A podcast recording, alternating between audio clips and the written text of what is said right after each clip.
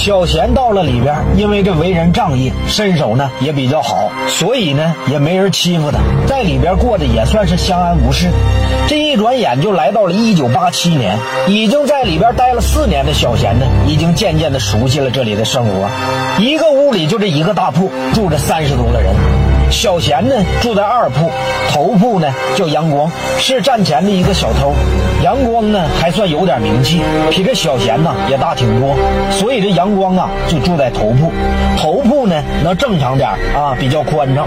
二铺呢其次，再往后排呀，地方是越来越小，直到最后人躺着的人只能侧着躺。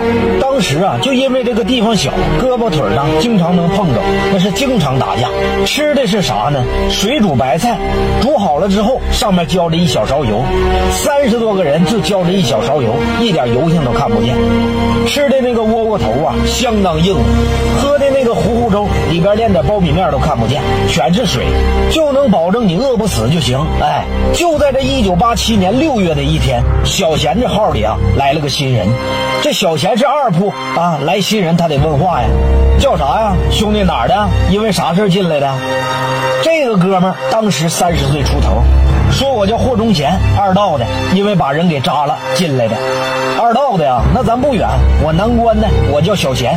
咱们这个屋呢，跟别的屋不一样，咱们不欺负人，哎，咱们呢都是好兄弟。你新来的，但是这规矩咱得守，你就住最后影吧，然后你收拾几天厕所，来新人了，哎，就不用你了。钟贤呢，收拾了一个礼拜的厕所，就来新人了。这个小贤呢，和霍忠贤他俩处的就挺好，因为南关和二道呢离得挺近，他俩一唠嗑啊，有很多共同的朋友，所以说一提到这个江湖上的事儿，哎，俩人能唠到一起去。就在霍忠贤入狱两个月以后，就发生了一件大事儿。就在霍忠贤入狱两个月以后，就发生了一件大事儿。他们呢，每天都得出去放风。这天呢，他们的头部阳光回来就鼻青脸肿的，一看就是让人给打了。霍忠贤呢就问了光哥：“你这咋整的？我都看你好几天了，你这鼻青脸肿的，是不是有人欺负你？谁要欺负你，你就说话。咱们都一个号里的啊，都是兄弟，我不能看着不管。”这阳光说：“没事没事兄弟你别管了，我谢谢你好意了。那啥，我给你拿点咸菜。啥咸菜呢？就是咱东北那芥菜疙瘩，在这里边啊，一点油水都没有，天天就是水煮白菜、窝窝头。也只有这阳光啊，头铺有个小柜里边装了一大罐子咸菜，每天跟小贤他俩一起吃，别人呢想吃根本就捞不着。给这霍忠贤就倒了一碗咸菜啊，这三哥泄愤的不得了啊，跟宝似的啊，常感谢这光哥，谢谢光哥，谢谢谢谢。在霍忠贤之前呢，有个叫张法英，比他早来了几天。霍忠贤吃饭的时候，这张法英就瞅着咸，直巴他嘴儿。霍忠贤呢，这人比较讲究，再一个呢，他也不烦这张法英，说那个兄弟来来，你加点，没事你加点吃。张法英说：“那那那谢谢谢谢谢啊！哎，从此就因为这几块咸菜，他们成了一辈子的好兄弟。后来的刀光剑影中啊，不管遇到什么困难，也力挺霍忠贤，也帮助霍忠贤摆平了很多的事儿。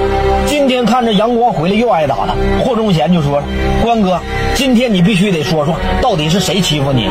谁要是欺负你，咱们就跟他拼一下子。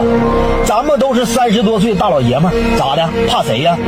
这时候这。”小贤也说了：“光哥，你说吧，你说咋整，咱就咋干。”其实这小贤呢，早就想问这阳光了，但是阳光这这人呢，是小偷出身，他不拢人，这些一个号里的人吧，也都不愿意帮他，就小贤自己愿意帮他，那俩人吧，也起不了什么作用。一看霍忠贤也要帮他，憋在心里也难受，就说了：“说我进来之前吧，在战前有个仇家，非常有名，叫房二狗。说我在战前当小偷的时候，我俩就不对付，他。就打过我。完了，我进来了之后，好几年没见着他。了。最近他。也进来了，而且他也当了头铺，反正这帮兄弟都听他的，手下有八九个兄弟，哎，说打谁就打谁，我也整不过他呀。